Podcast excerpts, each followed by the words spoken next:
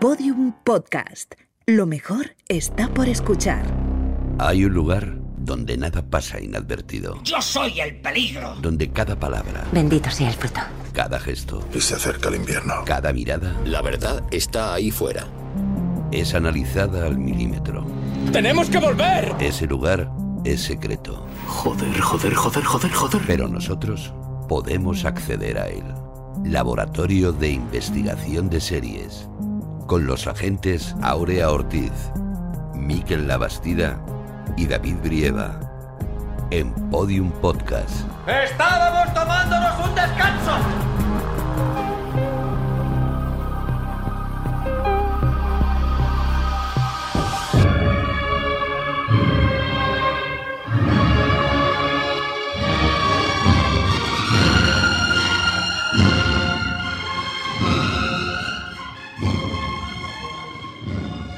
Bienvenidos al Laboratorio de Investigación de Series en el sexto capítulo de nuestra décima temporada.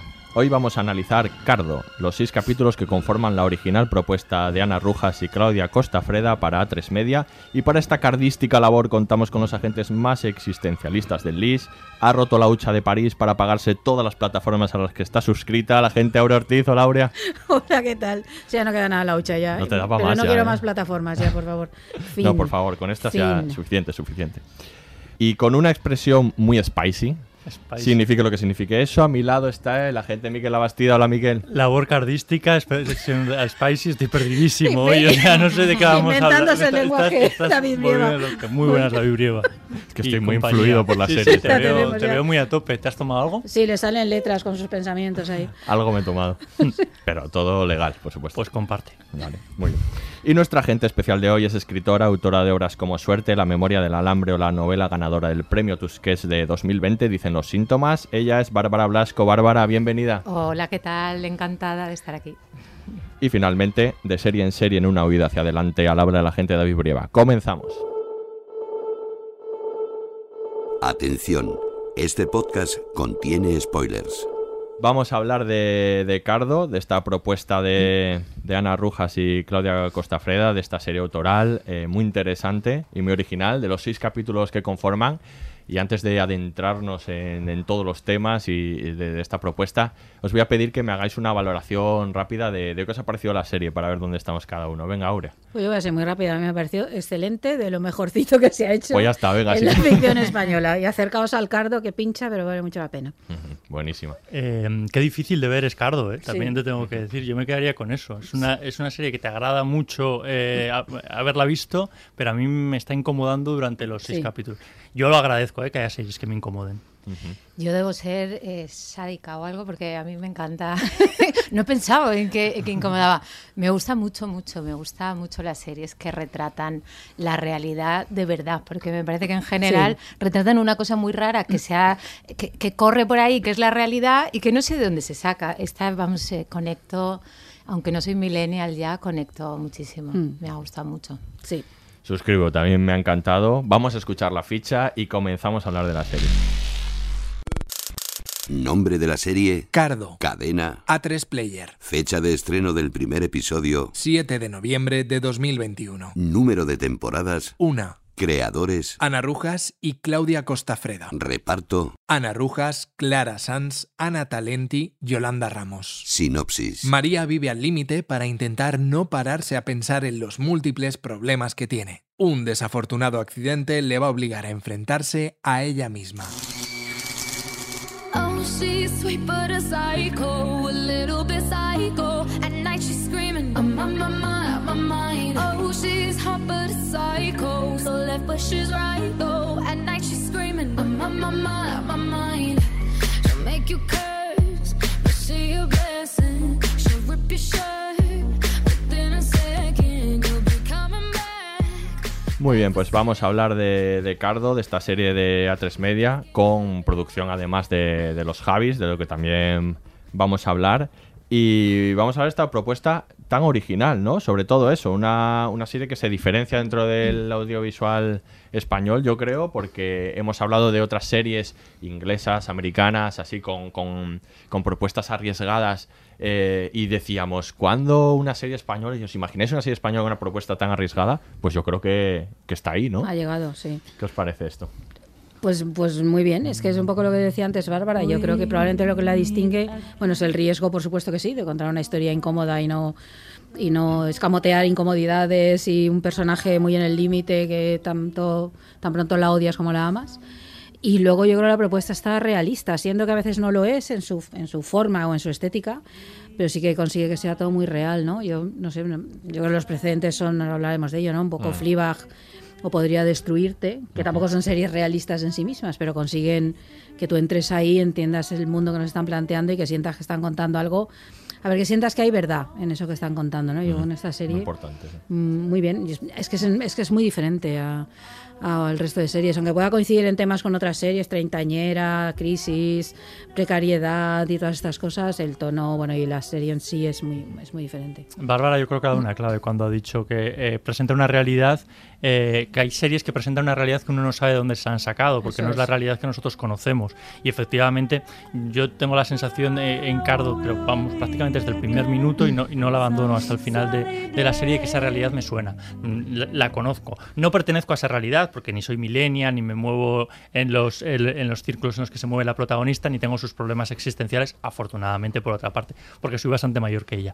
Pero, pero con- reconozco, esa, reconozco esa realidad, Me- todo, me, todo me parece verdad. Vo- Voy a hacer un apunte, fíjate, cuando hablábamos de cuándo llegan a España series de este tipo que admirábamos fuera, siempre creíamos que iban a llegar con las, cuando viniesen las plataformas, ¿no? Las plataformas de fuera, si tuviésemos Sí, sí. aquí tal. Y curiosamente esta serie la, la ha producido una cadena de toda la vida, que es A3 Media, a través de su plataforma A3, A3 Player.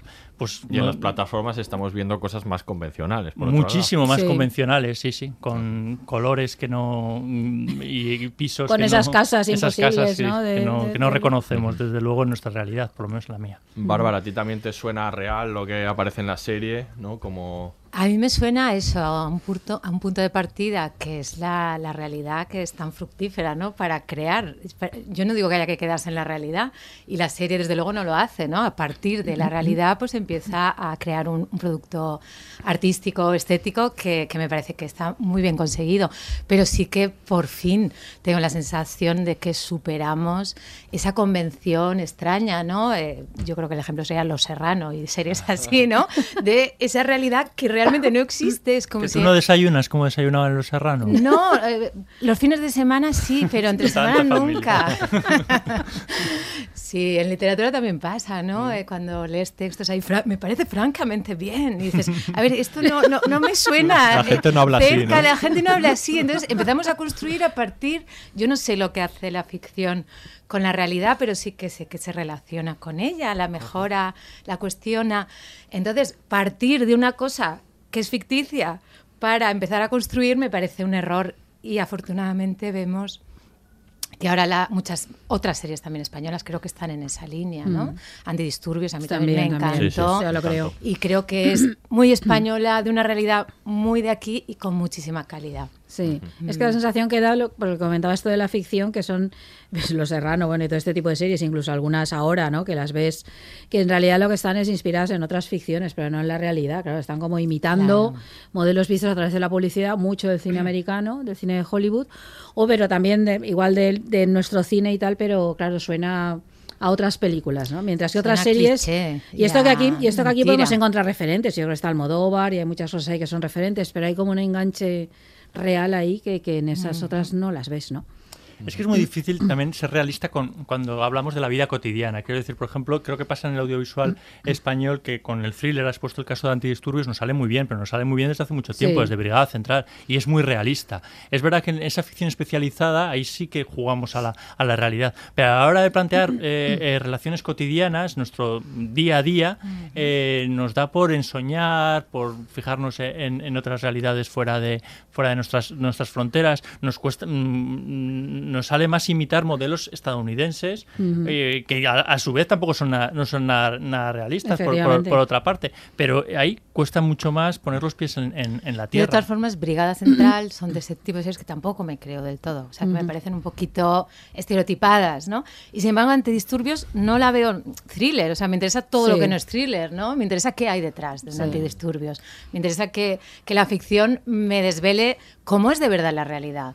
Entonces, me parece que en esas series que se mueven por clichés de alguna manera, que algunas están bien, ¿no? Y son entretenidas, pero a mí no me interesan tanto. Y justamente esta me gusta por eso, porque, bueno, se está colando todo lo que hay ahora en la realidad. No es que se lo invente la serie, sino que, bueno, los jóvenes se drogan, eh, las cuestiones de género, el sexo Mm. se plantea de otra manera. Claro.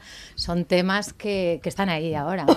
Creo que clave en todo esto y una un- y digamos emblema de la serie es la digamos que es una serie muy autoral, ¿no? Y, que tiene libertad autoral, ¿no? Y eso es lo que hace que se diferencie de, tan- Es de que tantas eso es estas importantísimo. claro, de todas estas que hablamos que a veces repiten fórmulas o son fórmula en sí. Y en este caso, claro, la, sabemos que, que es una serie muy de las dos creadoras que han volcado ahí muchas de, su, de sus vivencias, de, de su realidad. Y, y que aunque luego veamos mm, en ella cosas de, de otras series, como pueda ser Fleabag o, o Podría Destruirte, que ha comentado Aurea, eh, sí, vale, pueden ser referentes, pero en realidad los están utilizando para contar algo muy propio.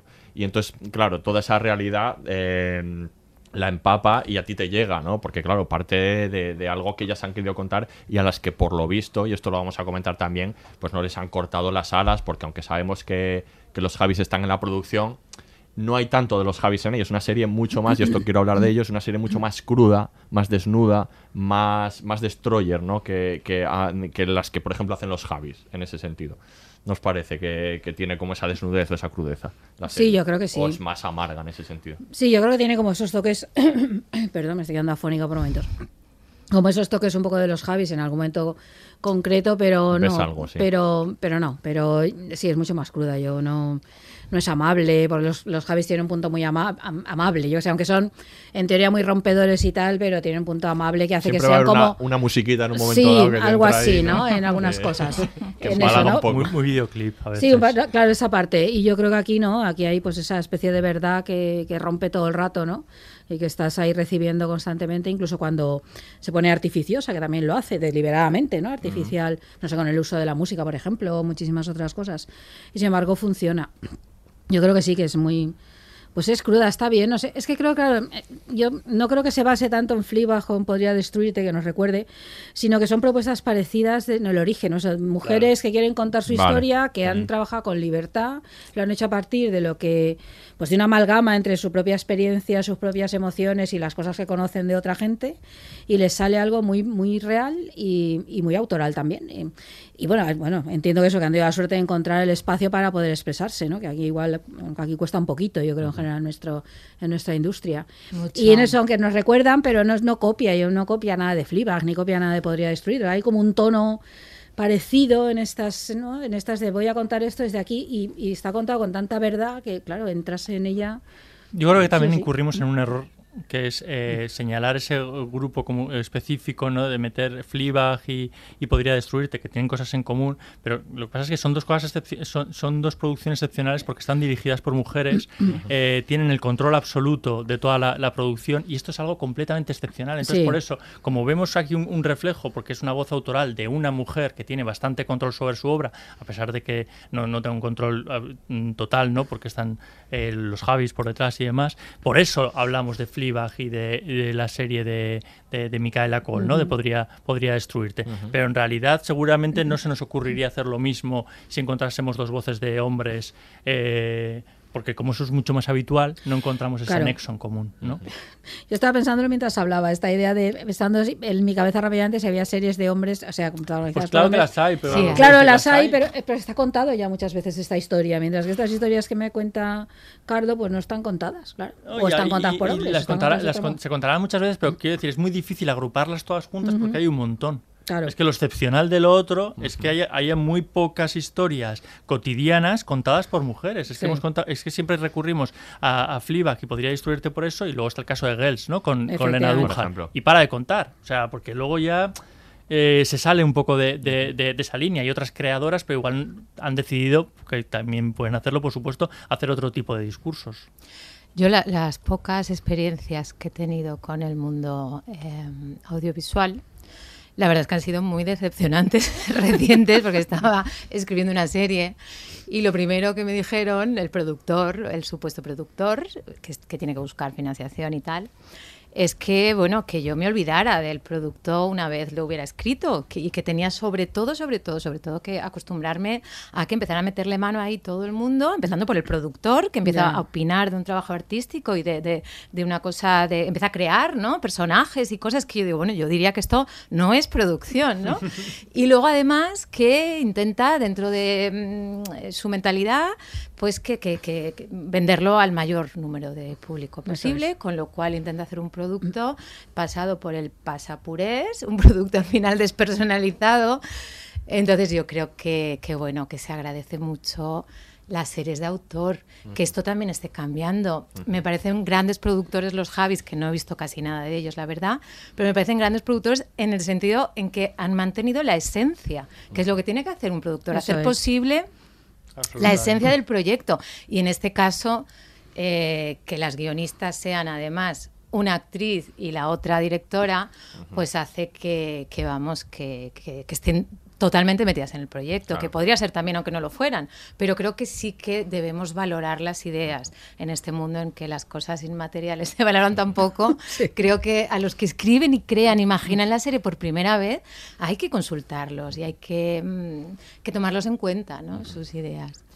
Creo que, bueno, al final es también hija de, de su tiempo, ¿no? Hay que agradecer a los Javis que hayan dejado esta libertad y, la- y hayan producido la serie. Desde luego, esta voz autoral corresponde, pues eso, estamos viendo, aunque sean excepciones, cada vez más, ¿no? Eh, creadoras, ¿no? Que, que también son protagonistas, en este caso es otro nexo en común. Y, y muchos que también dentro de este movimiento podemos hablar también de, de que hay muchas veces tintes autobiográficos. Si no está en la autoficción, se acerca o aparecen eh, en este caso, pues hay series españolas como Vida Perfecta también, ¿no? Como todo lo otro, como El tiempo que te doy.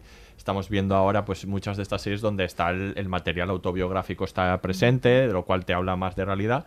Y, y luego esta idea también de, de que la- las creadoras son protagonistas y dueñas de, de alguna manera también de la producción. Muchas veces he- hemos visto en Estados Unidos recientemente que son productoras ejecutivas. ¿no? Y, y yo creo que, que se que está dentro de ese movimiento, pero estos otros ejemplos que he dado de series españolas igual no cuentan tanta verdad como esta serie, ¿no? A pesar de que también han, podido tener libertad.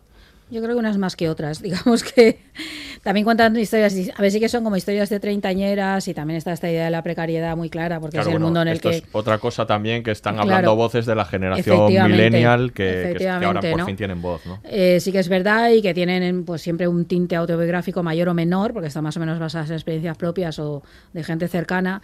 Pasa que yo creo que son bastante distintas. A, a mí, por ejemplo, la, la serie de Leticia Dolera, que ella además también la hace con su productora, es una... Yo creo que es una serie muy autoral en ese sentido. Lo que pasa que, digamos que formalmente es más convencional la serie, pues es más dentro del esquema este de series del que hablábamos antes, ¿no? Tal vez.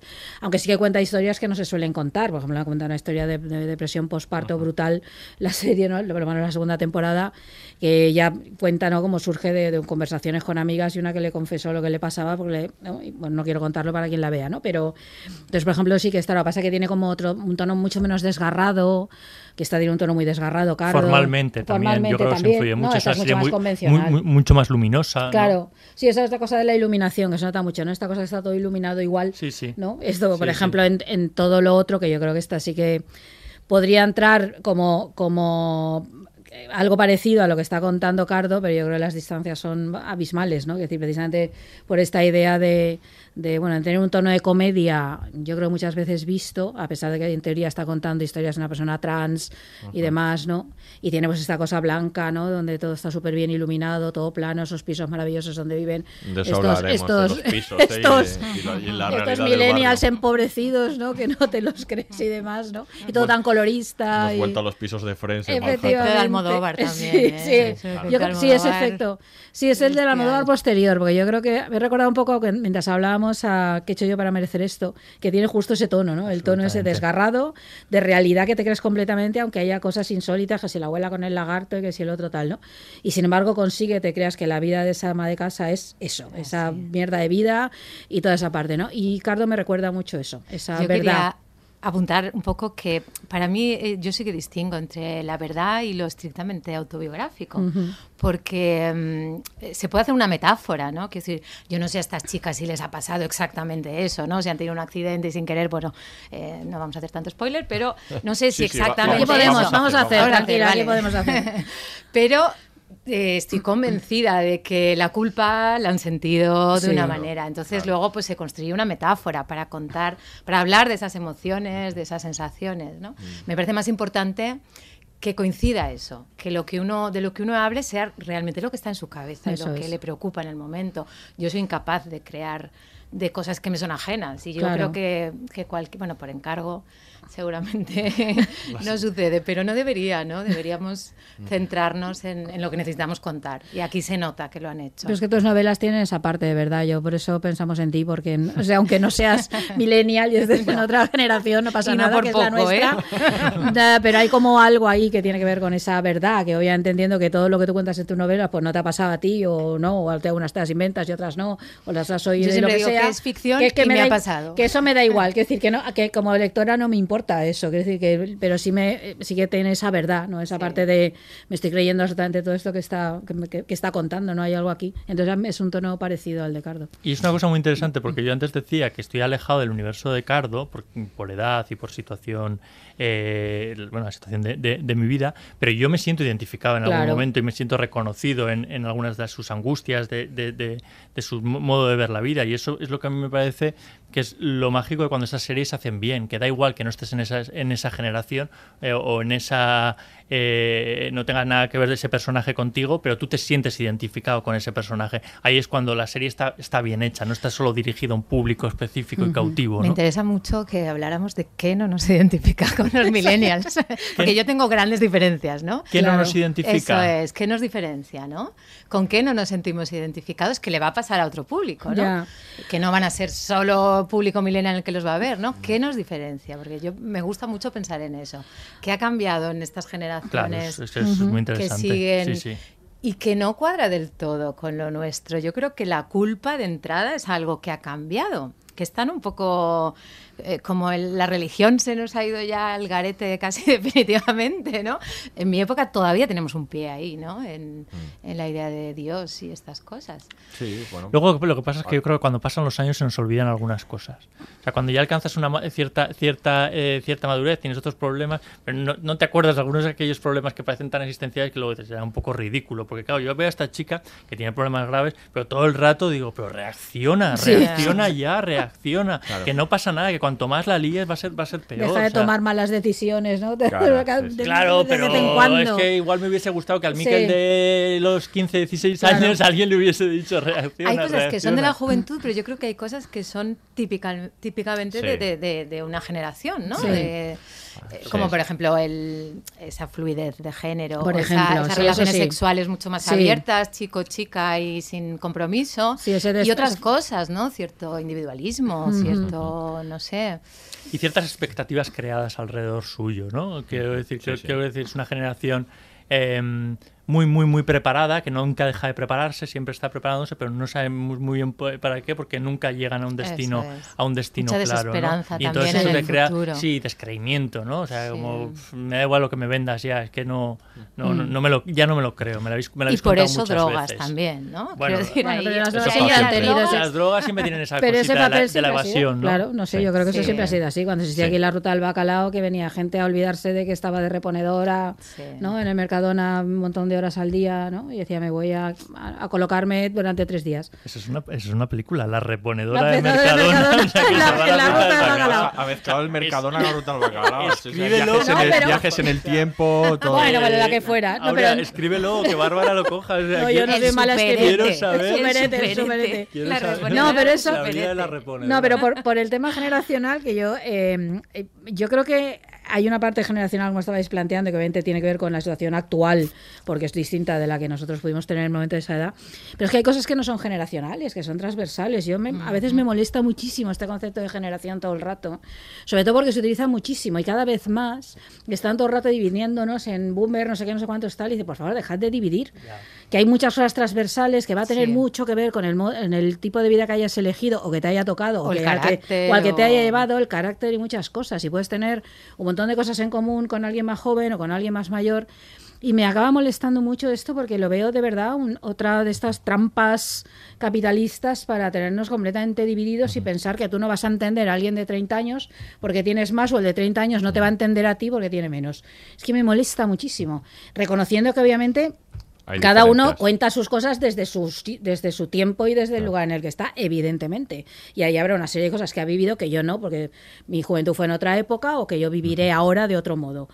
Pero me molesta mucho esto todo el rato. Ahora se está haciendo tanto hincapié en eso, ¿no? Es como lo generacional es una cosa, pero es que hay tantas otras cosas. El hecho de ser mujer, o el hecho de ser mujer de determinada manera, o el hecho de ser, de tener un determinado tipo de belleza, o no sé qué, hablando de la serie estoy, ¿no? O de que hay un montón de cosas que pueden haber ahí, no sé, o de tener una familia no sé cómo, o de... Me da mucha rabia esta, este, el hacer tanto hincapié en lo generacional, porque me parecen trampas del consumo otra vez, completamente. ahora cuando hablemos eh, más centrado en el personaje, hablaremos un poco de las cosas que han comentado también ellas sobre, sobre esto de ser una voz millennial, una voz de una generación. Pero otra cosa que me llama la atención son referentes que han comentado ellas, ¿no? Como que sí que es verdad que han citado esto que hemos dicho de Fleabag sobre todo, no tanto podría destruirte aunque se ve, ¿no? A mí me parece que hay cosas me ahí muy recuerda mucho a. Podría Destruirte. Porque- La incomodidad esa de la que yo hablaba al principio a mí me Sí. pasaba Sí. con Podría Destruirte. No, no solo en, en lo del retrato autobiográfico y todo esto, sino a nivel de trama. O sea, esta idea del trauma para hacer avanzar la trama que aparece ahí, Ujú. ¿no? Y tanto y en Fleabag también.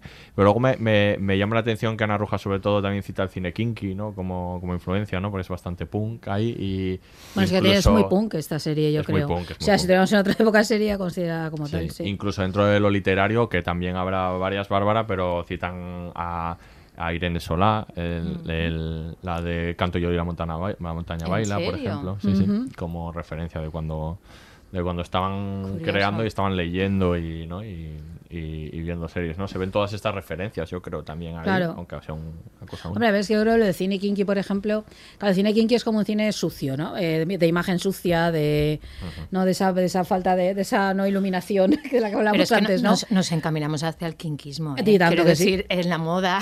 Totalmente. Yo veo a mi hijo digo, pues pare- parecéis todos kinkis. En mi época ya nos cruzaríamos de acera. Y ahora son todos así, da igual los pijos que sean. Es que mm, el modelo kinky yo creo Ese que sí, se ha extendido. triunfa. ¿eh? Mm. También es verdad que se sitúa en Carabanchel, con lo cual ya. Carabanchel Claro, eh, claro. ya, Ya es kinky. Claro, sí, sí. Porque cualquier cosa que no sea malasaña, por otra parte, hablando de Madrid, que es Vamos como a hablar de eso ahora, que- es, es kinky, directamente. Que es muy interesante esto, en el retrato de Carabanchel del barrio, ¿no? Que suena a barrio, que... Que lo habíamos o sea, olvidado de él desde Manolito Gafotas, ¿no? Claro. Es decir, que no. Claro, que Carabanchel aparece, nunca ¿no? aparece, ¿no? Sí, Es, sí. ver- es como lo que tú dices, ¿no? Es Sí. malasaña o estos Retrato, pero- locales No, no, en Madrid es malasaña. Claro, O sea, es que es parece esto, que ¿no? Madrid es malasaña. Entonces, claro, Y chueca, en parte, ¿no? Sí, Es efectivamente. Bueno, es No, pero incluso en la serie que hay un retrato que, mm, si- sin necesidad de que aparezca mucho, pero hay un retrato de Carabanchel, pero también del barrio Salamanca, por el personaje de él. Sí, el pijo ¿no? este. o, el- o el donde Cayetano. vive ella, que vive en casa de una amiga, que también está, no, no sé qué, qué barrio es, pero es una zona más cómoda, ¿no? excéntrico, eso sí que es malasaña. Claro, Sí. claro. Mm. Hay como un retrato, ¿no? Ahí hay una serie de cuestiones en, en el retrato de la ciudad, de, de otras cosas que sí que suenan a real, no Claro. solo por la experiencia suya, sino por, por, el, por el barrio, la gente que sale, los personajes que salen, los cuerpos no normativos de, de personas normales que aparecen, ¿no? Todo Sí. eso ayuda, no solo es eso, es- hay muchos elementos en la serie que hacen que suene real también. Eso que dices es muy interesante, porque es verdad que eso en Estados Unidos, por ejemplo, sí que lo tienen mu- muy articulado, ¿no? Cuando las, las- las producciones se ruedan en una ciudad, la ciudad tiene un papel muy determinante. No es lo mismo una historia que sucede en Nueva York, por supuesto, pero ni siquiera en Chicago, eh, Boston. San Francisco, efectivamente, o, o Los Ángeles. Y aquí hay cientos de historias eh, que se desarrollan en Madrid, pero Madrid podría ser cualquier otra ciudad, no la reconocemos por, por, por, por ninguna parte. Y, y- y aquí sí, aquí sí que nos muestran todas las cicatrices, las diferencias de, de- de lo, de lo que significa Mm. vivir en un barrio, en un entorno donde te van a- donde, que se podría considerar seguro, ¿no? un entorno más moderno, o donde te van a hacer menos, te van a preguntar menos por tu vida, como lo que le sucede cuando cuando va a su barrio y ahí sí que le devuelven un poquito la realidad. Claro. Más allá del retrato físico del barrio, es lo que significa, ¿no? Lo- lo- de donde huyes, a, a donde vas para refugiarte en un momento, en un momento dado, que la ciudad también es eso, ¿no? El Y la retrato de gente que hay ahí, ¿no? Ese taxista que le dice en un momento dado, ¿tú de qué vas, no? ¿O ¿Qué te piensas, no? Ese- ese- todo Ese es buenísimo. ese- buenísimo, ¿no? No, pero solamente ver, ella está todo el rato desplazándose y moviéndose, ¿no? Eh, Pero vemos todo el rato moviéndose, aunque no va a ningún sitio real, ¿no? En- En la serie, digamos. Eh, eh, pero, pero entonces es muy importante que notemos esos cambios, porque si no, no entendemos lo que está sucediendo. Yo creo que eso está muy bien construido en la serie. Necesita estar desplazándose permanentemente en esa constante huida, pero ahora pasa por sitios reales, donde la gente le interpela, le dicen cosas. Entonces, claro, que haya cuerpos no normativos, que haya gente normal, que decir, sin más. Normal. O sea, no es ya cuerpo Gente normativo, normal, sí. gente normal, ¿no? Y diversa. Y diversa de todo tipo, como hay en la calle, cuando pisas la calle, es muy importante. Yo creo que una de las, probablemente es una de las cosas que más contribuye a esa realidad que hablábamos, ¿no? Yo, esa sensación de que esos espacios son reales, que no son decorados, puestos ahí para la ocasión, o que no han dicho, tú apártate y vamos a crear aquí un sitio de todo lleno de, de gente determinada, ¿no? Es como, Sí, sí, es te crees curioso, los o sea, bares, te crees los, claro, los claro. cafeterías, te crees Que hay algunas películas que Claro. tú dices, eh, eh, perdona, de verdad en ese, yo tengo una, yo tengo una secuencia de Julieta de, Al- de Almodóvar que están esperando en un momento dado en el paso de peatones y aquello, o sea, no parece una carretera, un paso de peatones, parece un pase de modelo. O sea, Claro. no hay nadie en ese paso de peatones feo, no hay nadie con una camisa eh, arrugada, o sea, son todo, o sea, Exacto. quiero decir, dices, mm, me tiraría todo el paso de peatones, ¿cómo puede ser eso? O sea, Sí. eso cómo puede Eso ser. no pasa en los pasos de No, peatones. no, sí, Claro, sí. o sea, Y también tiene que ver con la actuación, ¿eh? Quiero decir que Muchísimo. aquí se ha descuidado Muchísimo. muchísimo en los extras. Claro. Eh, dices, bueno, a veces los actores están bien, pero los secundarios ya van Sí. fallando y los extras ya son de decir, madre mía, o sea, es que no puedo dejar de mirarlos porque Sí. esta persona está súper incómoda. Claro, y te estás, te estás sacando, claro, de- ahí entonces todo el rato. Todo el rato estás teniendo esa sensación de, de, de, de- de inverosímil. Sí, sí. Totalmente. Que aquí sí. no sucede. No. No, sé, ¿a qué- ¿cómo se llama el pueblo donde van al final? Pues no, te- se, ve el, el cartel de Parla, Sí, pero ve, no sé pero si no, lo no, nombran no. en Sí, algún no me acuerdo, es momento, verdad. no Sí. sé si llega a salir, no sé si llega a salir. sí. Igual no sale. Pero, por lo dices, ¿quieres que vayamos? Sí, yo creo que el próximo programa Toca habría que hacerlo ahí. hacerlo allí. Nos acercamos en un ratito. Sí, sin duda. Muy bien, pues vamos a escuchar ahora un corte y a continuación hablamos de ese personajazo que es María. Bueno, ¿y qué? ¿Te vas a algún lado ahora? Ponme otro, porfa. Ahora te lo pongo. ¿A dónde me voy a ir? Mi plan es quedarme y emborracharme contigo y con él, que es como mejor estoy, que es horrible todo, Edu. Pero ¿cómo tienes tanto morro? Que me pongas otro, por ¿Que favor. ahora te lo pongo? Por que hace favor. lo que te da la gana. Pero ¿cómo tienes el morro de decir eso tú? Que vives de lujo, que vives en el centro, que has viajado, que has hecho series, que tienes a medio barrio loco detrás de ti, que eres guapísima, tía. ¿Cómo dices eso? No tienes ni idea de quién soy yo ni de las cosas que hago, ni de... Me conoces desde hace 29 años y no me conoces. O sea, no, tienes una amiga que, que si tiene una situación complicada acaba follando seguramente mal y sin preservativo. Si no tengo dinero, pues lo robo. Y, y si me rechazan, pues acabo pillando un gramo de coca. Sí, sí, sí, es así. Y si no sé muy bien qué decir, digo alguna gilipollez porque soy asquerosa, Edu. Bueno. Y si este señor me dice follar, follo. Eh, María, ya. Que soy asquerosa.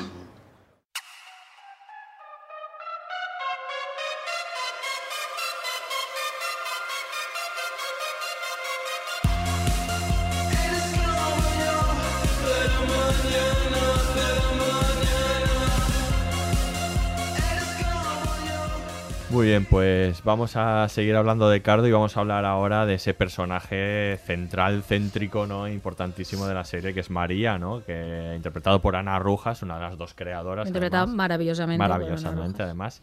Y vamos a hablar un poco de las aristas de este personaje que es muy complejo, ¿no? No- no- bueno, claro, obviamente es, es el centro de toda la, la acción, ¿no? Y en torno al que giran todos los demás personajes. Pero yo creo que está muy bien construido, además de interpretado, ¿no?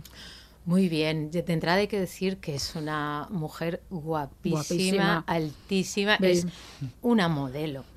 Y sorprende que no tenga ninguna conciencia, que no tenga ninguna tontería, ninguna conciencia del efecto que produce eso, porque la gente se vuelve imbécil, ¿no? Con las, Sí. con las mujeres y los hombres tan guapos, ¿no? Y eso de alguna manera acaba haciéndolos imbéciles. Entonces, yo estoy absolutamente enamorada. Me encanta esto. eso es así. Eh, No, no- no es fácil, yo creo, escapar de eso. Me gusta mucho que esta mujer haya escapado y sea capaz de cuestionar ese mundo superficial que mide a las personas por el físico y entrar en ese juego Ujú. y es todavía más guapa porque no está pensando qué guapa soy.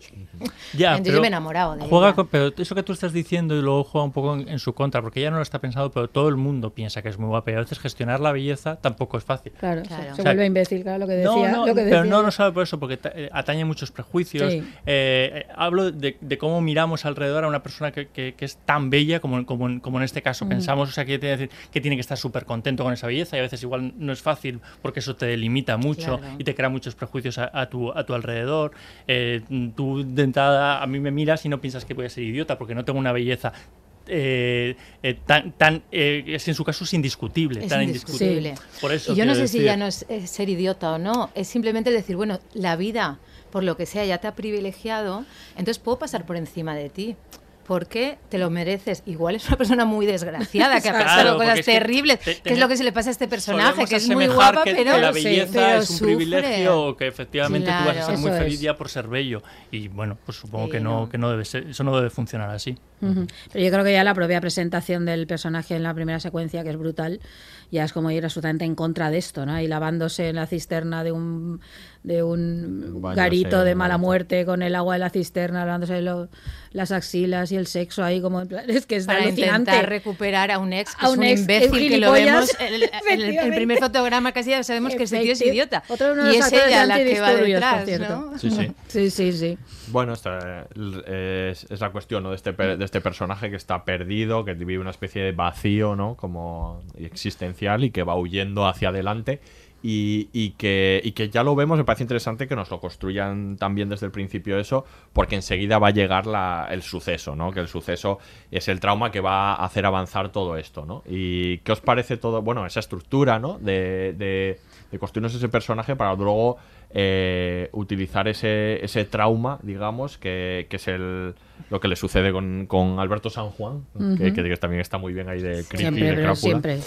Y, y que, y que luego hace avanzar, bueno, hacia, hacia el descontrol total, ¿no? Hacia la caída absoluta, ¿no? El, al personaje. Pues yo es que creo que está muy bien contado, porque consigue que en el primer capítulo, que no dura menos, que dura menos de media hora, ¿no?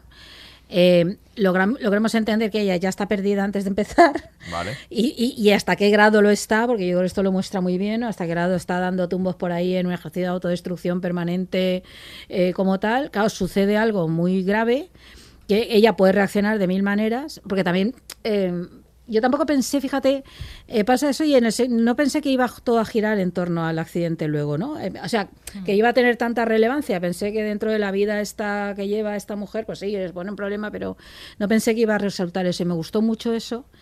Porque, claro, hay como un antes y un después, porque, claro, hace algo que tiene unas consecuencias brutales. Hasta ahora había hecho muchas cosas mal y, y todas las que no nos han contado el personaje, yo le deduzco, digamos, un montón de meteduras de pata y de cagadas de estas, muchísimas, y de hacer daño a mucha sí. Gente por el camino, a ella misma. pero hay flashbacks y se Sí, ve. ¿no? la O historia. sea, de- hacerse mucho daño a ella y a mucha gente por el camino, sin duda.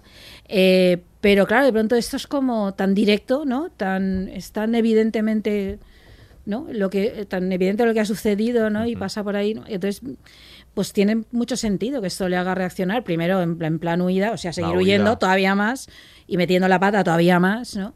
Hasta que al final hay una especie ahí de, de- de cierta revelación mínima, ¿no? De, de- bueno, no, cuando reconoce que por primera vez que está hecha mierda. Cuando dice, ¿estás bien? Dice, no, por fin. Cuando lo dice ahí, ahí cuando ya parece que las cosas cambian. A mí una cosa que me, que me parece que está muy bien en la construcción del personaje, no sé qué os parece, que es el hecho de que construye esta idea que tiene amigas que se preocupan por ella, un- no una familia desestructurada, sino una madre que se Sí. preocupa por ella, que es muy fácil caer en, en contar esto que vive una familia desestructurada, ¿no? Que tiene un- no no sucede Sí, esto sí. en su caso. Sí, ya un buscarle una justificación Sí. no a veces es es verdad Claro. que la ficción hace hace eso pero en este caso no, no, no, no pasa o sea ya tiene en- tiene gente en la que apoyarse y gente que está todo el rato diciendo pero qué estás haciendo Sí. O sea, vuélvete a casa que mañana hay que madrugar Claro. o sea quiero decir Claro, pero- es que una de las eh, cosas, ¿no? De la, no sé, no sé si llamar depresión porque es un poco exagerado tal vez, ¿no? Pero sí de un estado depresivo, de una crisis fuerte es precisamente no poder aceptarlo, ¿no? No poder hablar. Y esto es lo que le pasa al personaje y estamos con ella y por eso es tan interesante, ¿no? Hace un poco co- lo que hacía Hitchcock, ¿no? Cuando ponía un personaje y ponía la bomba, pero el personaje no Exacto. lo veía, ¿no? Pues nosotros lo sabemos, Lo estás viendo venir. pero el El resto desastre, de personajes no, entonces eso crea mucha tensión, es una fórmula pues bastante... Estás viendo cómo va a descarrilar el tren, ¿no? De Claro. ella Y no puedes hacer no- nada. no puedes hacer nada y, y es que descarrila. Es que- Pero me gusta mucho también lo que dice Aure, que es que ya, Aurea, que ya eh, la historia está iniciada cuando Sí. nosotros eh, nos acercamos a ella. Y esto es bien a la hora de contar. Sí. Eh, no da mm, gusto, no da esa sensación de verosímil que los personajes parece que existan cuando encendemos el ordenador o la tele, ¿no? Tienen que estar ya ahí. Esta mujer lleva ya en crisis y tampoco se explica del No, todo. no. Porque la incursión en la publicidad es una cosa, eh, sus fracasos amorosos, pero realmente no queda claro, ¿no? La crisis es, eh, pues tiene muchas causas, pero el detonante final sí que sabemos que es el accidente. Pero de todo lo anterior, pues tenemos que reconstruirlo los espectadores y eso también es, es tratarnos como, Como adultos. inteligentes. No sé, sí, no es didáctica en ese sentido, porque las series a veces son muy didácticas en esto, ¿no? De, ah, te voy a explicar por qué, ¿no? Al personaje le pasa esto y aquí causa-efecto, causa-efecto, causa-efecto, y aquí no... No, y sobre todo hay una cosa no que está, mm, eh, crucial para que tú te- eh, Claro. muchas veces pasa en, en las series, en las, en las ficciones, ¿no? Es- esa cosa crucial que ya te, te deprimió a partir de y normalmente el- los estados Son depresivos procesos. son procesos, efectivamente, tú vas Claro. entrando en, en bucles directamente, no, no, no suele haber algo que ahora ya eres un deprimido. Me gusta mucho esto que dice Aurea de que ella no para, pero que no para. o sea, fi- Físicamente, está todo el físicamente rato desplazándose y moviéndose. O sea, la huida es física y eso Sí. está muy bien eh, Sí. re- retratado en la serie, ¿no? A toda velocidad y. Y ellas también comentaban algo así como que también era presa un poco de, de su época, ¿no? De esto de que, Claro. de que incluso en eso que no te puedes parar, que tienes que estar haciendo cosas todo el tiempo, ¿no? Tienes que producir y hacer, ¿no? Entonces ella también está haciendo, ¿no? No se puede parar a pensar, ella simplemente hace, ¿no? Como manera de escapar, que también es jodido, ¿no? Bueno, es que si estás todo el rato haciendo otras cosas, pues no te vas a pensar en Claro, lo que te claro, pasa de verdad, no ¿no? quiere mirar, A ver, que ella no está ella haciendo no, cosas. ella no está a gusto consigo Claro, misma, entonces, pues claro, está. mientras que esté con otras personas o se esté moviendo, desplazamiento no tiene, permanente. claro, no tiene por qué pararse a, Sí. a enfrentarse a su realidad. Eso está muy bien espejo. contado en la serie, eso me gusta mucho. Bueno, me gusta mucho estas, ¿no? estas ficciones que plantean ser gente que deambula, ¿no? Y está como buscándose todo el rato. Si eso está bien hecho, es muy. Porque a mí me parece muy real esto, ¿no? Esta idea de te pierdes en tu ciudad, donde sea, ¿no? Porque Es uno tiene un- movie, pero Sí, urbana, Claro, ¿no? cada uno No tiene. falta ni que- no drogas. ni que salgan es muy personal, drogas, cada uno claro. tiene su propia relación con su ciudad, ¿no? Y sus lugares y sus, ¿no? y sus sitios por donde se pierde o no se pierde.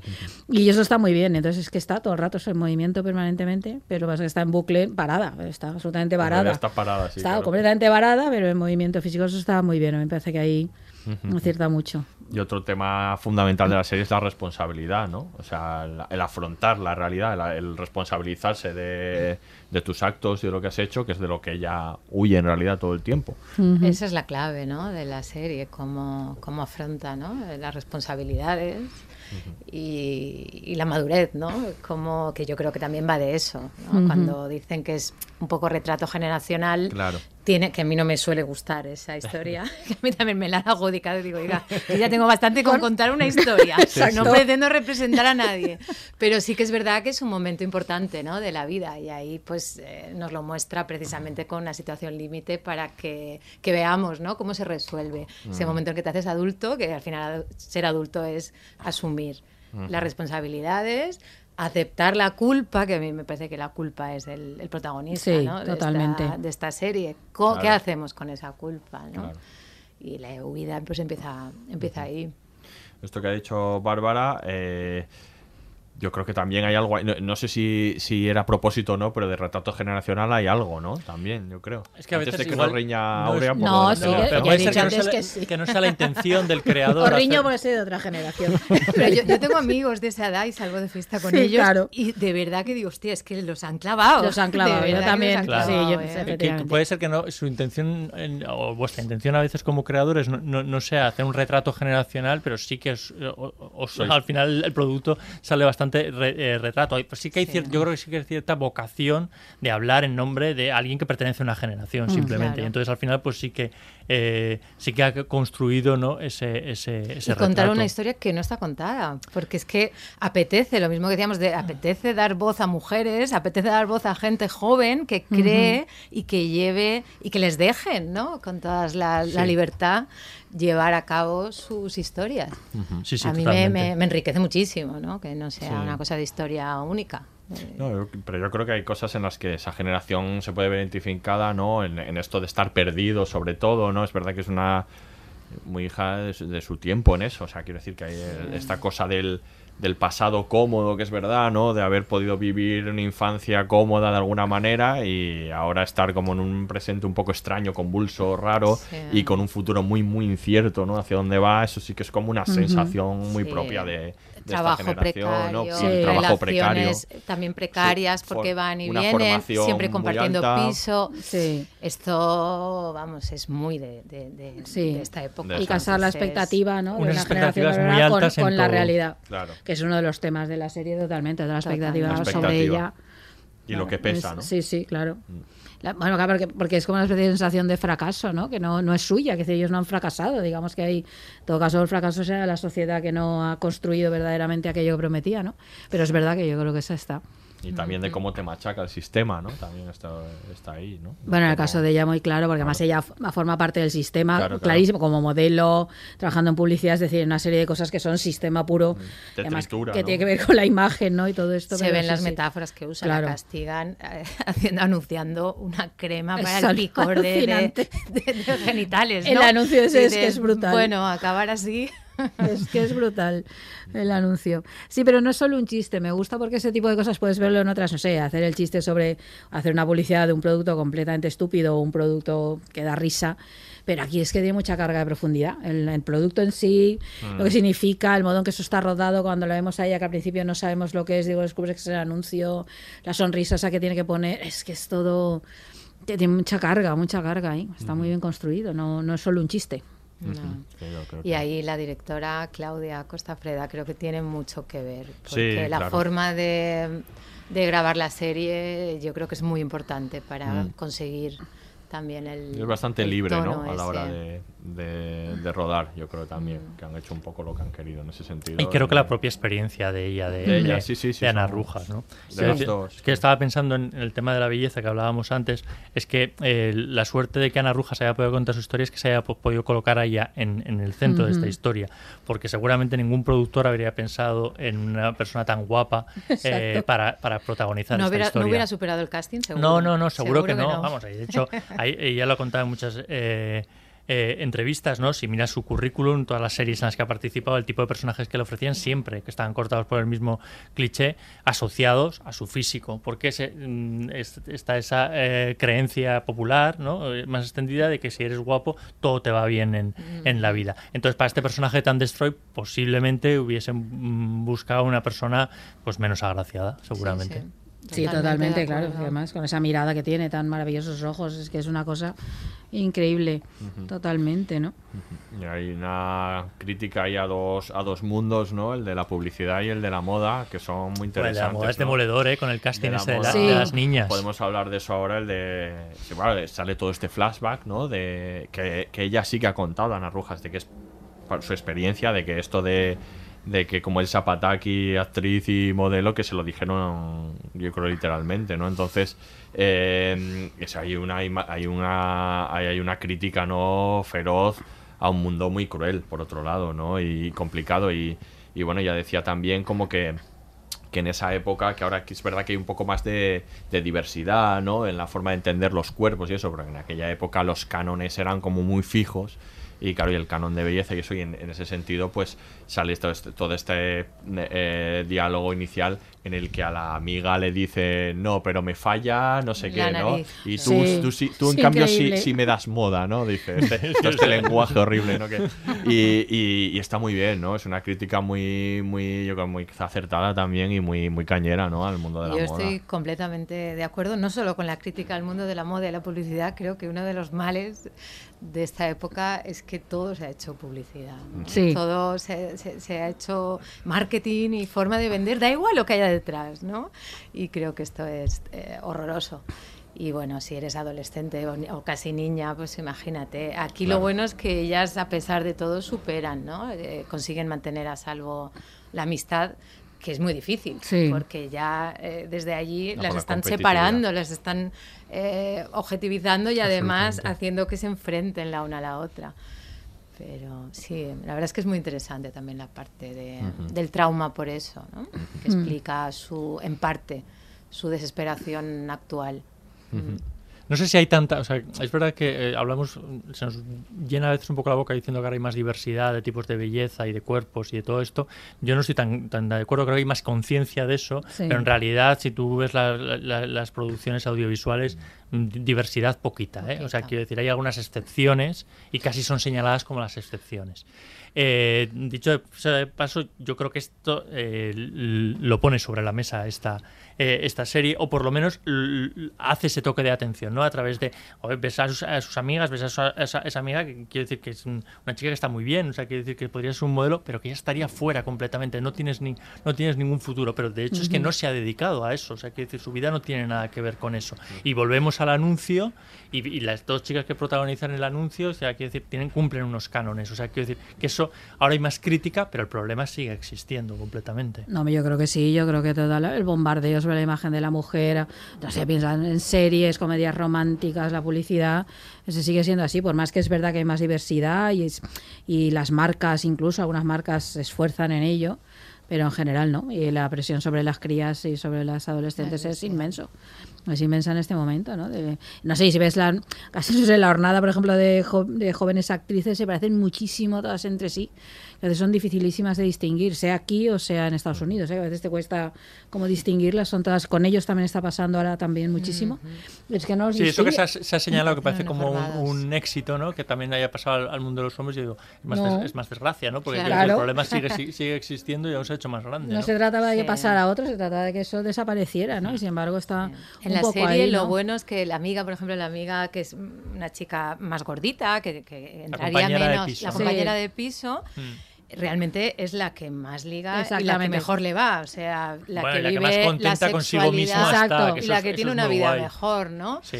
Entonces eso también es, me parece un mensaje interesante. Sí, la también se serie. droga, pero Sí. quiero decir, lo hace de, de- de un modo De para manera, divertirse, sí. no, no, no para huir, está mucho más... eh, está- sobre todo está contenta consigo misma, que yo creo que eso Sí. es muy importante. Sí, además contrasta muchísimo con ella, que ella está permanentemente en crisis y en estado Y se odia a sí misma. se odia todo el es rato. ¿no? perfecta ¿no? físicamente, Y eso, ¿no? Y la sí, otra sí, no sí. tanto, pero se Sí, quiere pero eso mucho tiene más. sentido. Supongo que si es tan bella como ella, claro, la, sí, la expectativa es tan brutal Eso que es. cualquier defecto Eso es. ¿vale? es un drama tremendo. Que decir, si no eres así, pues mira, un defecto O más no se te va a simplemente, notar, ¿no? o simplemente no tiene nada que ver con el físico. Claro, claro. Que, que igual es mucho más importante otras cosas. que el Efectivamente, físico, sí. ¿no? Ella ya hizo, bueno, Ana Rujas, la obra de teatro esta que se llama La mujer más fea del mundo, ya dándole vueltas a toda esta idea, ¿no? De, de- de lo de la belleza, que es, vamos, tema Sí, sí. central ahí. Eso es germen. No, y luego está bien, como utiliza, por ejemplo, aparecen en la serie dos, dos mujeres trans eh, como actrices, sin, bueno, una de ellas sí que manifiesta ser trans, pero otra no, ¿no? Entonces, como simplemente está ahí, no sé, esto,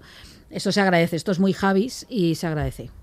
Yo creo también, eh, justamente en un discurso Sí, sí. como este, ¿no? Que aparezcan este tipo de, Sí. mujeres como tal, yo creo que sí. Y que no sea el personaje gracioso, Exacto. histriónico, No, que de color, ¿no? Exacto. como se suele hacer, sino que realmente empiecen a estar integrados. Nada, es una persona, personajes. Y que el conflicto, ese, eh, que ese personaje, el conflicto no, es, no Exactamente. resida en que sea En trans. eso. Eso es, eso es, no, eso está muy bien. Muy bien, pues vamos a escuchar otro corte y continuamos hablando de la serie. Sí, es que me ha dicho Bego hoy de tomar unos vinos y yo sé cómo voy a acabar con los vinos, ¿sabes? O sea, hoy sé que me voy a drogar seguro. Y no me quiero drogar, pero es que sé que me voy a drogar seguro. Pero vamos, que lo necesito un poco, así que creo que sí, creo que hoy me voy a drogar porque lo necesito y mañana ya afrontaré el día como pueda, así que... Pues tú sabrás lo que haces. Sí, mira, sabré que estoy escribiendo a Jonás ahora mismo. Pues ten cuidadito con lo que te va a, a poner, ¿eh? Que ya te he contado lo de mi hijo, o no, o no te lo he contado lo que pasó a mi hijo. Sí, Puri, lo siento, joder, ya lo siento. Ya, Oye, ya sabes lo que tiene que hacer.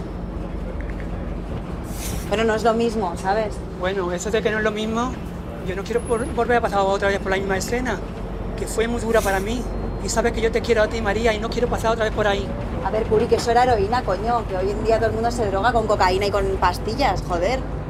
Y con speed, y con keta, y con tusi, y con LSD, yo qué sé. Antes de seguir, dejadme recordaros que ya está disponible en HBO Max Venga Juan. Que es la tercera temporada de Vota Juan y Vamos Juan, de la que hemos hablado muy bien, por cierto, en este podcast, ¿no? Y con razón, exacto. Bueno, pues ahora llega Venga Juan y ahora vuelve Juan Carrasco, que ha llegado al pico más alto de su carrera, gracias a las puertas giratorias, por supuesto. Ahora tiene un despacho espectacular, está mucho más delgado y sobre todo tiene pelo. Bueno, es que la temporada anterior se iba a Estambul a ponerse pelo. Bueno, de ahí viene el cambio de imagen. Lo que pasa es que Logroño vuelve a interponerse en su camino y es unos papeles que involucran a Juan en una trama de corrupción que le pueden llevar a la cárcel. Imagino que tratará de huir, ¿no? Bueno, si en algo es experto Juan es en huir. De hecho, esta temporada tiene tintes de thriller porque Juan Carrasco va a tratar de huir de la justicia a toda costa. Pero bueno, un thriller a lo Juan Carrasco, es decir, con mucha sátira, mucho humor ácido. Vamos a ver la decadencia de Juan Carrasco y gracias a la estupenda interpretación de Javier Cámara, que es fantástico. Ya está, ya está. Nos has convencido, Aurea. Ya estamos tardando en ver Venga Juan, que ya está disponible en HBO Max. A contracorriente, a contracorriente, a contracorriente, a contracorriente.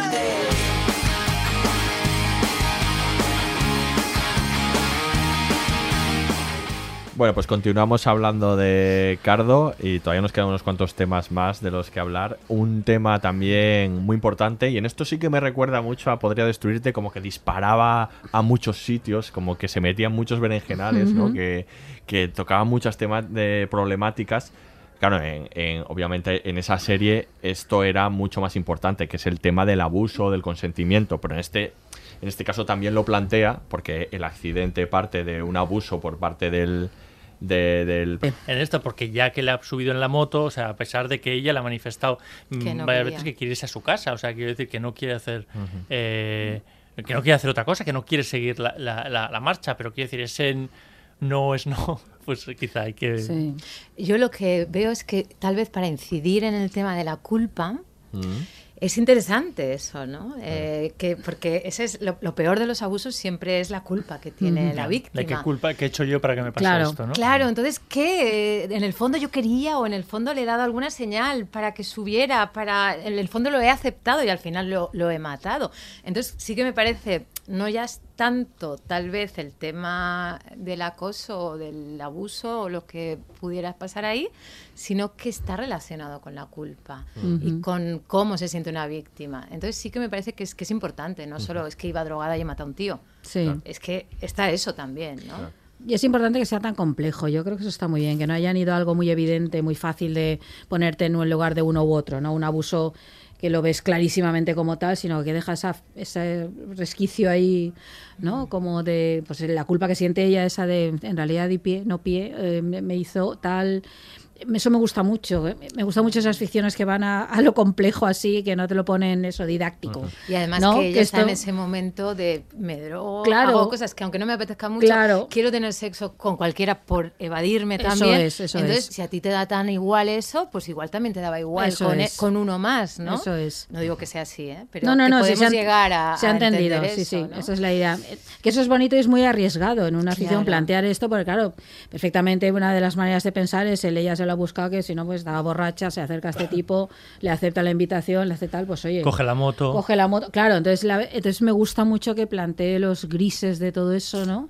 Porque no se plantean y porque hasta hace nada eso no se planteaba. Esto es muy nuevo, ¿eh? Sí, Es decir, porque sí. ahora podemos hablarlo en esta ficción o en Podría Destruirte o en otras como tal, que va apareciendo estas cosas, pero esto hasta hace nada. Eso no se planteaba nunca. Ahí estaba clarísimo de quién era la culpa. Y tú te lo has buscado, hubiera sido la respuesta inmediata de este hombre. Entonces, me, no sé, me está muy bien, ¿no? Es que es- está muy bien que sea tan complicado y que tengas que oír todos los matices y que tengas que ver eso, ¿no? A mí eso me gusta mucho. Otra construcción compleja que hace la serie es el discurso en torno a, bueno, discurso o, o comentario en torno a las drogas, que lo ha comentado antes Mikel, y esto es- sí que es interesante.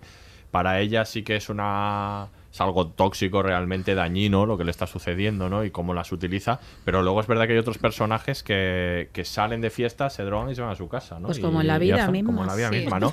No hay esta, mm, no, no hay esta moral, ¿no? No hay esta- efectivamente, no es moralista en este sentido, ¿no? En el, en el discurso en torno a las drogas. No, o no es serie. completamente moralista, porque sí que hay, pues, el, el- el toque este moral podría estar a través del personaje de, de la dueña de la floristería que le recuerda cómo murió su hijo. O sea, claro, no, no, no, se puede no olvidar en un momento dado. eh, Pero eh, eso también ha pasado, claro. Claro, efectivamente. O sea, quiero decir, las Mm. consecuencias que puede tener eh, eh, La drogarse. heroína en este caso, que, era- Claro. que es el caso del Pero yo creo que tiene más que ver con el proceso de autodestrucción de ella que de esta mujer, porque probablemente Totalmente. a la amiga no se lo diría. Aunque consuma drogas, aunque le viera consumir, Sí, consumir drogas. Por- claro, claro. Porque la amiga las utiliza de manera recreativa. Ella es una Sí, sí, persona sí, de que acuerdo. perfectamente funcional en la sociedad, que no está en procesos de autodestrucción ninguno y que toma drogas cuando le apetece, y eso no le impide poder ser normal con todas las comillas, o sea, lo que sea eso, ¿no? Pero me enten- nos entendemos, ¿no? Para entendernos. Y probablemente esta mujer no le diría, mira lo que pasa a mi hijo porque le voy a consumir drogas, porque sabe que no está, no es una adicción y sabe que su vida no está en ello ni está utilizándolas para huir. Entonces eso está muy bien, que se quite esa especie de carga moralista ¿no? sobre determinadas maneras de consumir las drogas que están completamente aceptadas. Mm. Hay una hipocresía inmensa con este tema, ¿no? Constantemente, pero es que es Ah.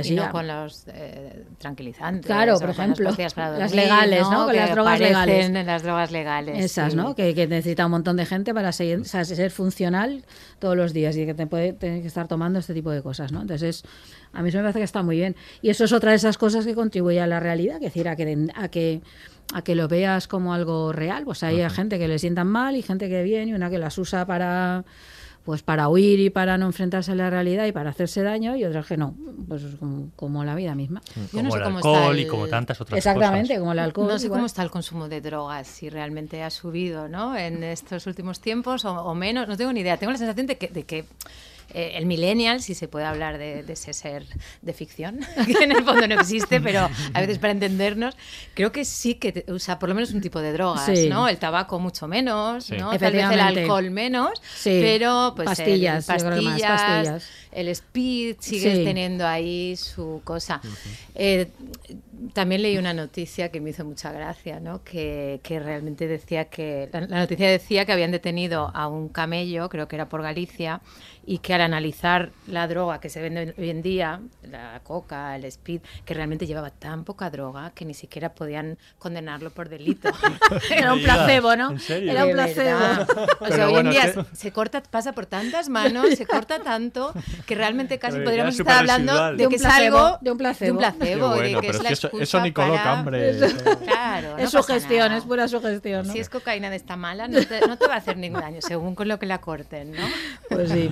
Muy bien. Y además, eh, eh, el- te- este asunto de las drogas también nos, nos eh, regala Yolanda Ramos de, Yolanda Ramos de Camello. Que Qué son- maravilla. Yolanda Gramos, Gramos. de hacer una- O sea, te, te aplaudo tanto, David, con lo que acabas de hacer. Y su hijo Pollo, Pollo se llama. Por Ay, favor, qué bueno, qué, qué qué bueno. gran hallazgo. Qué gran hallazgo, Yolanda, Yolanda Gramos. de nada. Guau. Yolanda Madre Gramos. mía, o sea, esto, esto o sea, la reponedora de Mercadona y Yolanda Gramos. Este podcast hay que patentarlo. Un podcast antológico. Está Eh, estupenda, Yolanda. Está estupenda. y el, que hace, el chaval que hace de hijo también. También, Sí, sí, sí, sí, sí. Geniales, sí. Muy bien. sí, No, sí. está, está estupenda porque al principio dices, ay, Yolanda Ramos, y entonces la ves como en, el en la cómica, gran cómica Sí, que pero es, pero no. luego no. No. Pero luego está interpretando verdaderamente ese personaje, pues es una actriz estupenda, y está muy, y te lo crees, y Es cuando habla con ella, la conversación en el coche, todo eso La es Yolanda Ramos es, una- es fantástica. alucinante porque es una actriz de comedia que tiene como un registro aparte, como muy acusado, Sí. Pero lo sabe adecuar perfectamente a, a- a los personajes. Yo creo que ahí también los Javis le han sacado un provecho de, Sí, de, sí. de la leche, ¿no? Porque más allá de, es de los estereotipos o, o de la- o las propias. eh, eh, eh, donde está ella restringida, es que sacan un montón de matices y está muy bien, muy bien.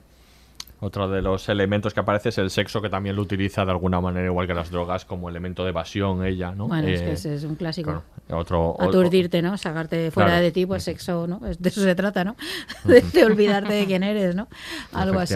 Sí. Pero bueno, esto introduce también eh, a este otro personaje, ¿no? Eh, que es el hijo de, del El personaje, Cayetano. El Cayetano, ¿no? También, y, y esto que decías tú, al- Aurea, al principio, esto de que estás viendo cómo la, va- la está liando y estás diciendo, no, por favor, casi esto, eh, bueno, esto es lo peor, ¿no? Sí. Cómo se mete en ese lío ella sola, que dices, pero, pero ¿qué estás haciendo? En esta parte, favor?". sí, yo esta yo es la que más sufrí, es, ¿no? Yo creo que todos, ¿no? Sí, De, pero no contestes al eso, no se te ocurra, no entres en sus redes, no mires, no tal, es como, pero por favor, ¿qué estás haciendo? Por una parte la entiendes en su desespero, o sea, entiendes su lógica retorcida de hacer eso, pero por otra es como, pero por favor, no vas a salir de ahí, no, no hay manera que salgas bien de ahí, o sea, de- no- ah, es tremendo, manera de sufrir. Hay una pequeña crítica y también en las redes sociales, ¿no? Como a veces, o sea, ese que construyes es- ese mundo de ficción y Mm. fíjate lo que hay detrás de, de- de esta, de esta realidad, ¿no? Que cada uno hemos construido, en este caso a través de, de Instagram, porque el, el pobre muchacho ni se imaginaba lo que, lo que hay detrás, porque hay que estar tarado para, para relacionarte eh, mm, con el hijo de tu víctima. No, no, no, es, es- sí, hay que estar mal, pues eso, no tener el menos sentido de la realidad y estar en, en el mundo en el que ella está, pensando que así no se podrá enterar de lo que pasa, podrá- no sé, es que es, es- es increíble, es increíble. Sí, es lo de, es lo de, tú decías, es lo de ver el, el- El tren el- el tren descarrilando y Sí, aquí, entonces lo- ya va, aquí se ve bien. va a descarrilar, pero Sí, tú sí. no puedes hacer nada, ¿no? Bueno, también accidente. es un poco, eh, yo creo que la imaginación la tortura, ¿no? Y entonces mm, quieres Claro, saber realmente claro. quién era esa persona, cómo es su familia, si realmente ha, roto algo que valía mucho la pena. Totalmente. Eso es. ¿Cuál es el alcance, ¿no? De Sí. su, de su acción.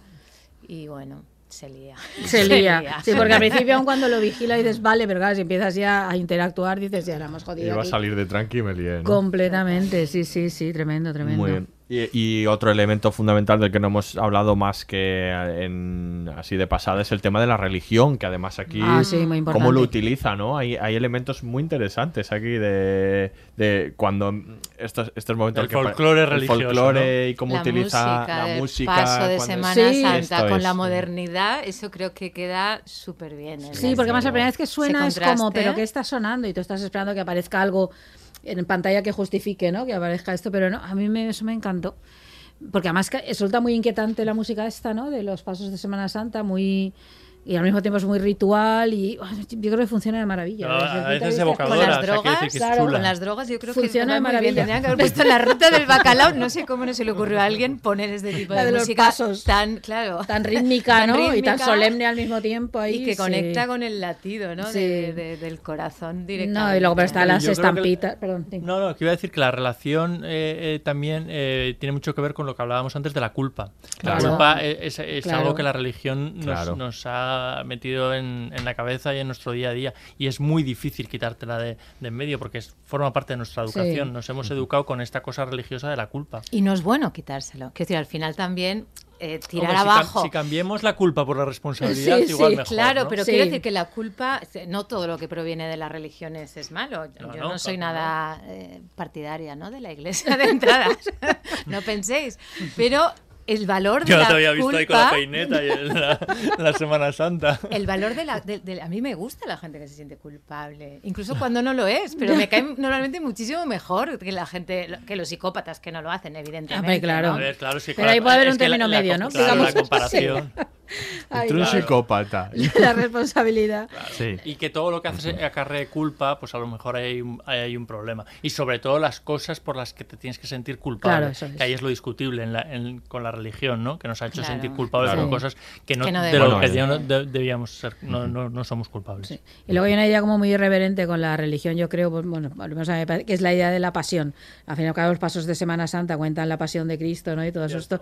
Y esto es la pasión de María, ¿no? Todo, todo, todo su proceso de sufrimiento, todas las heridas que va recibiendo, todo lo demás hasta llegar a la redención final, ¿no? Entonces yo creo que ha ido un juego ahí irreverente, muy chulo con eso. Aparte de contar la aparición de estampitas, crucifijos, coronas. Apártate que pasa la Virgen ya Sí, cuando sí, está casi al final. ¿no? Totalmente, Hasta ¿no? Las referencias son constantes. Sí, entonces está, eso está muy bien. Decir, primero porque está en nuestra cultura, luego al final aparece como justificado porque está en el pueblo, efectivamente con la procesión y de pronto entiendes, dices, ah, mira, hay una justificación, pero claro, todo, todo ese camino, pues toda la pasión de ella, todo el proceso de la pasión de Cristo. Y es esa dualidad. ¿no? O virgen o puta. Eso y está es. todo el rato moviéndose en eso, porque tiene inocencia y a la vez pues hace, Sí. trata de, de- de, pues eso, de escapar también a través de- del sexo, de las drogas, de, de todo lo que se supone que hace de una mujer, una mala mujer.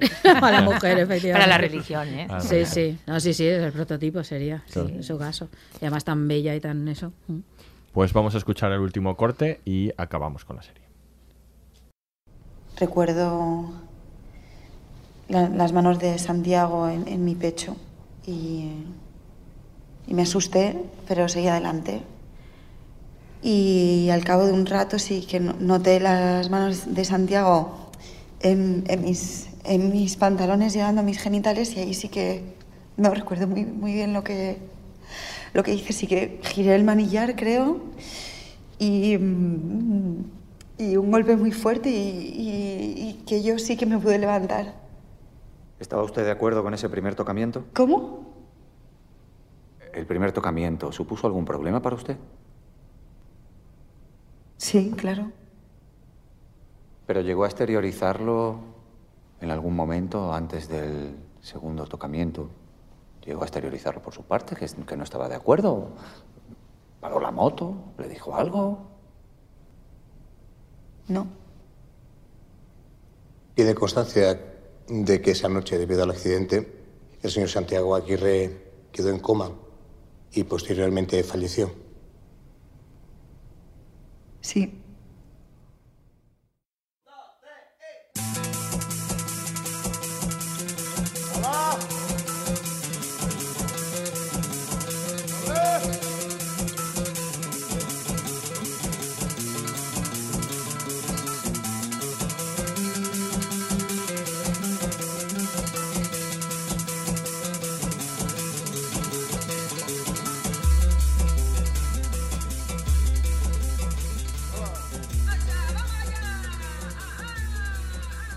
Muy bien, pues seguimos hablando de Cardo, ya nos queda poquito para acabar y vamos a acabar hablando también un poco de algunos otros personajes de los que no hemo- no hemos hablado y de, y de cuestiones formales de la serie, también un poco del tono, porque es verdad que sin ser una comedia, pero también hay elementos humorísticos que me parecen interesantes, ¿no? Incluso personajes, está el publicista este, ¿no? Con el que la quieren ligar, ¿no? Que es, que es, que es Ay, un sí. personaje El mo- también el muy- moderno, ¿no? El Sí. moderno, ¿no? Este y tal, ¿no? Y, y hay un poco de humor, hay bastante humor en, Ay. en el En tema la este de la publicidad, sí. en la cena y en la publicidad. Sí, Esto lo, de- que digo yo, esto del spicy, ¿no? Esto es, es pura coño. No hay elementos humorísticos, a pesar de ser una serie que es bastante cañera, bastante cruda, pero sí que sí que hay ahí que también recuerdan a estas otras series de las que hemos hablado antes, ¿no? Que tienen esta mezcla, ¿no? Es interesa- el tono a mí me parece curioso e interesante, ¿no? Sí, también las, las, la sobreimpresión esta de los pensamientos. Claro. Que además me parece un recurso súper bien utilizado, que mira que es difícil esas cosas que funcionen, ¿no? Porque son muy artificiales. Y yo creo que funciona muy bien y a veces es muy humorístico, otras veces no, otras veces es da la medida de la desesperación de ella y otras es como irónico, ¿no? Respecto de lo que Y a está... veces a la vez, que es lo todo a la vez, sí, eso es Que lo no- bueno. nos da pena y nos reímos. No, no, sí, sí. Ya, yo yo fluctúo todo el rato con ella en esto, es como así en, la, en la serie. Y funciona muy bien y sí, hay mucho humor. El uso el mismo de la música que hablábamos antes, yo creo que también es un rasgo de humor muchas veces. La música va a contrapelo de lo que estás viendo, que la completa de un modo inesperado, ¿no? Que te deja, que te saca un poco ahí fuera y no sabes, sí, yo creo que hay, hay bastantes elementos. O la aparición esa de Yolanda Ramos, que al principio te la tomas como de humor, pero luego ya entras en la clave, ¿no? Como tal, así. Sí, yo creo que tiene bastantes elementos. A ver, la ironía es como un... Yo creo que sí que es algo, bueno, no sé si genera, de esta generación, yo creo que es obviamente transversal, pero es verdad que hay un punto ahí, ¿no? Del reírse de una situación tan desesperada, ¿no? De la precariedad en la que se está, todo ese tipo de cosas. Yo creo que en muchas de estas series está. en- en esa Yo creo que es muy de nuestro tiempo Sí. ahora mismo, ¿no? Esa, ese descreimiento que lleva Claro. a la mirada irónica, ¿no? El Sí. que lleva a Trump también, a, A los- Yusa no, pero lleva y a estas ah, cosas, sí. ¿no? Lleva a, a cosas increíbles, pero yo creo que todo viene del mismo Sí. sitio, ¿no? De ese, de ese descreimiento, De no de, exacto. de- de que se han caído ciertas certezas, ¿no? Sí, no, ella- ella, Ana Rujas dice en una entrevista algo así que el personaje surge de, de- no sé si es ella la productora, creo que es ella, de que ha perdido la fe. Que el personaje ha perdido completamente la fe y no se refiere a la fe religiosa, ¿no? sino a todo tipo de fe. Y entonces sí, la ironía está en los memes de internet, en la manera de relacionarse muchas veces a través de las redes, está toda esa ironía, ¿no? Y entonces yo creo que la serie no puede dejar de hacer eso, ¿no? Ya, ya el propio planteamiento lo es, vamos, no, creo que sí, pero muy bien hecho, vamos. Porque no, Sí. no interfiere con el drama, eh, consigue esa especie de humor desesperado, ¿no? Que también funciona, ¿no? Que tampoco es post-humor de este, porque no... No, no. Tampoco no es una debería. idea de humillación. Es, que es humor cotidiano. Exactamente. Yo creo que en otra forma. eh, Que la vida es así. La vida es así. Efectivamente. Eh, tampoco te estás riendo como te, te- estás Bueno, llorando el en un drama surge Y en el la- drama la sale risa. muchas veces la risa. O sea, Sí. decir, en los momentos más dramáticos recordamos un momento porque es una vía de escape nuestra. ¿no? Sí, es, hay un momento en que lo dice, ¿no? Eh, que ella no ha contado nada en la historia y en esa cena con el publicista que le quieren liar porque le interesa, porque le va a dar trabajo, porque queda bien y ella está toda la cena mirando el móvil y sin hacerle ni caso, eh, totalmente mm, fuera de, de- de aquella cena. Y, ¿qué tal tú? ¿A qué te dedicas? Bueno, aquí esperando a entrar en la cárcel, ¿no? Y cuenta lo que le pasa pero lo dice tan de coña que nadie se lo cree. ¿no? Claro. Sí, sí. Yo creo que el humor muchas veces también es el, una forma de escape, ¿no? Sí, A sí, esa- un mecanismo de de abrir un poquito la, la espita y que salga un poquito de presión para, para seguir.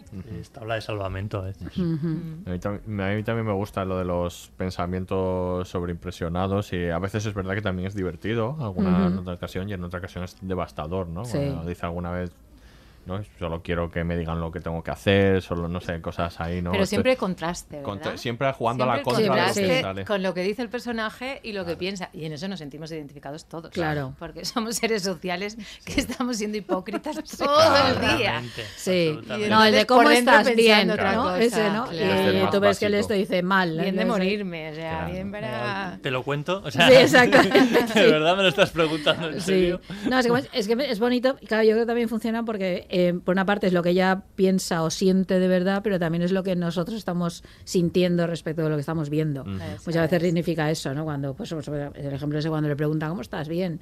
Y ella dice bien y todo, u otras cosas, y tú sabes que su cabeza está en, en el inmenso problema que tiene ahí, en demás, ¿no? Entonces es- funciona muy bien. Porque es un recurso muy difícil, porque es muy artificioso, porque puede quedar como muy tonto, yo qué sé, o, o una manera facilona de resolver. Sin embargo, aquí yo creo que no. Yo creo Es que yo creo que conecta muy bien también con esta, no digo nueva generación porque todos lo usamos, con estas nuevas tecnologías, el WhatsApp y todo Sí, esto, Claro. y la palabra escrita que Claro. se nos ha metido realmente en, Claro. en la vida ahora, más Sí, sí, que, sí. que- que en otras épocas. Y entonces me parece normal, ¿no? Verlo escrito sobre una pantalla, lo que pasa por su mente. Sí. No nos Como cuesta recurso, esfuerzo me, me es muy natural. Claro. Sí. sí. Claro. No, yo, hay gente con la que solo te yo solo me conecto a veces por WhatsApp, o sea, tengo una com- comunicación larguísima y te das cuenta que pocas veces he hablado con esa persona y estás Sí. todo el rato, ¿no? Leyendo y escribiendo. Sí, pero que no- y aparte no hay un sobreesfuerzo. Exacto. Seguramente a veces eh, hasta vemos las series con el, con el WhatsApp en Todo la mano, con lo cual, quiere decir, forma parte de una rutina, con lo cual eso no te saca del relato, ¿no? Sí. Totalmente, totalmente, sí. Muy bien. También la incorporación de las redes y de cómo se formula, que esto lo hemos visto también en otras series. Ahí tienes la opción o de mostrar la pantalla y que se vea o sobreimpresionar en texto lo que se está escribiendo. Sí, bueno, esto ya ¿no? lo utilizan un montón de Ya lo he series. utilizado muchos. Ya se yo creo que se ha interiorizado completamente. Sí. Bueno, aparte que obviamente el uso de las redes es la vida cotidiana, porque no es... A ver, yo no creo que haya una vida en redes y otra vida fuera de ellas. No, Me claro. parece absurdo cuando se plantea esto. Por mucho que puedas mentir en las redes, esa sigue siendo tu vida. Eso es así. siendo tú el que Eso es así. Entonces no, no entiendo esa diferenciación porque las usamos todos. Es decir, entonces esto existe en la vida cotidiana, forma parte de ello, ¿no?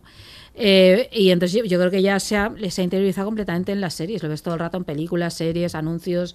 No esta idea de ver las conversaciones ahí visualizadas, ¿no? La letra. Me parece muy interesante, algo para analizar, porque, porque en el fondo es un elemento muy artificial que en teoría te deberías sacar del, del de un relato audiovisual en el cual la imagen es la que crea la sensación ¿no? de realidad o la ilusión de realidad y aquí de pronto aparecen letras y No, lo vemos con una normalidad Pero absoluta. piensa en la televisión convencional, en Sí. los informativos, en los debates. Ahora cada vez hay, hay más, Sí. hay más pantallas que, que tú estás viendo. No hay una pantalla única. no, que las va, están una- una pantalla divididas, te están pasando dividida. mensajes por, a- por abajo. Aquí está eh, eh, una cámara que te está llevando al volcán, por poner un ejemplo Sí. de actualidad. O sea, estamos súper acostumbrados a prestar atención a siete, ocho cosas Sí, a la pero ahí vez. te estás- Abrimos siete ventanas Pero en el ahí estás ordenador. como informándote, aunque no, bueno, Ya. en fin, esto es un debate largo. Sí. Pero claro, en un relato en el cual tú estás en un proceso de identificación con un personaje, estás entrando en la situación y... Pero está trasladando tal- nuestra vida Totalmente. cotidiana. No, no, se ha in- yo creo que se ha naturalizado Sí, completamente ya, ya. ya, sí, por repetición Sí, también. ya forma parte de la manera de contar una historia. De Nuestras la- nuevas de- rutinas. Sí, de que aparezca ahí. Bueno, pues para finalizar, hablemos del final.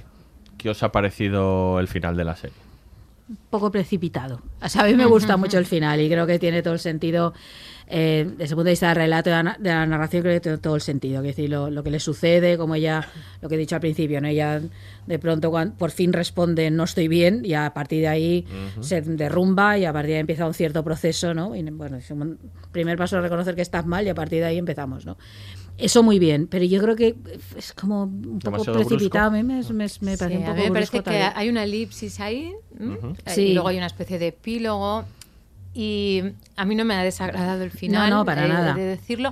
El final, sobre todo lo que viene antes del epílogo.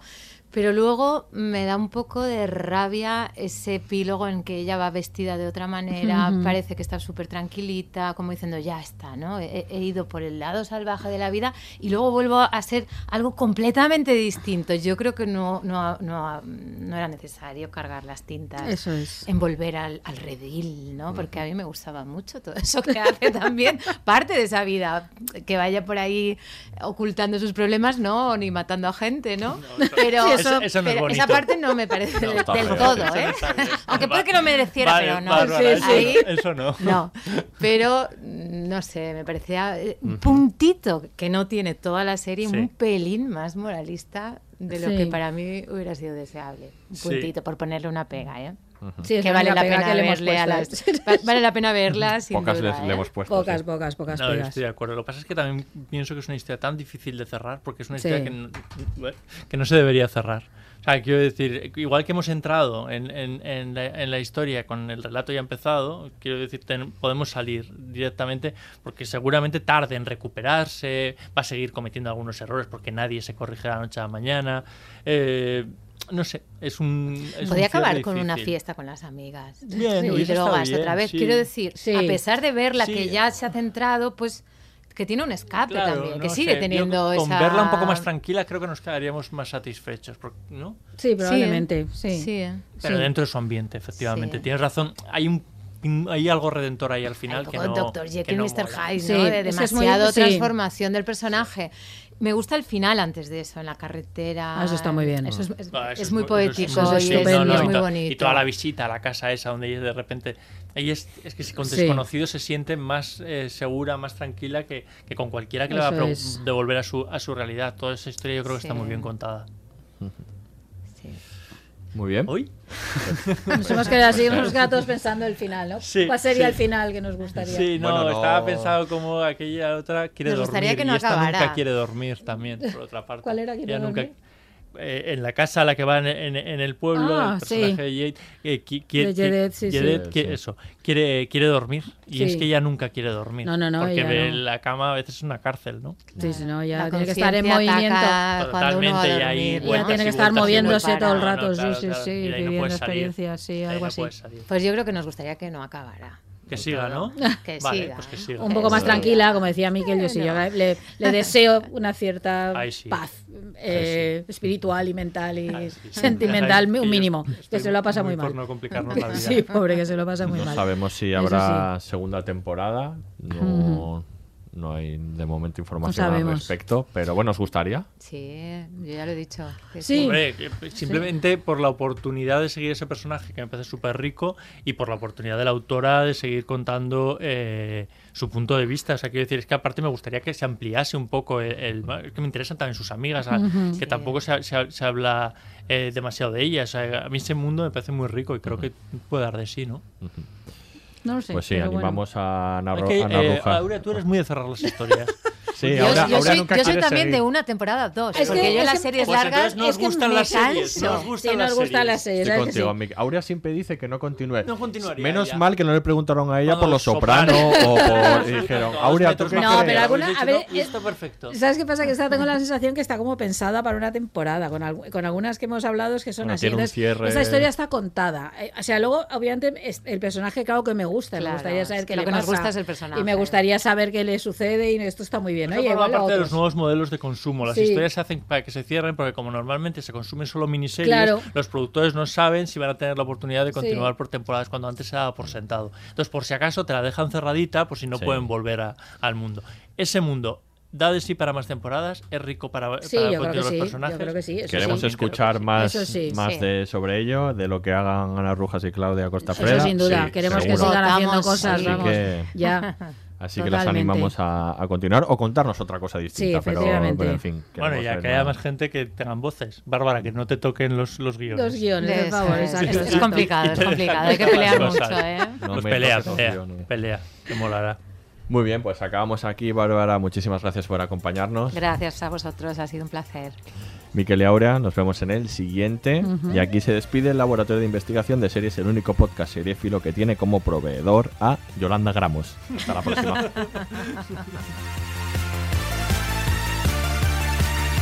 Laboratorio de Investigación de Series, un podcast de David Brieva, Aurea Ortiz y Miquel Labastida.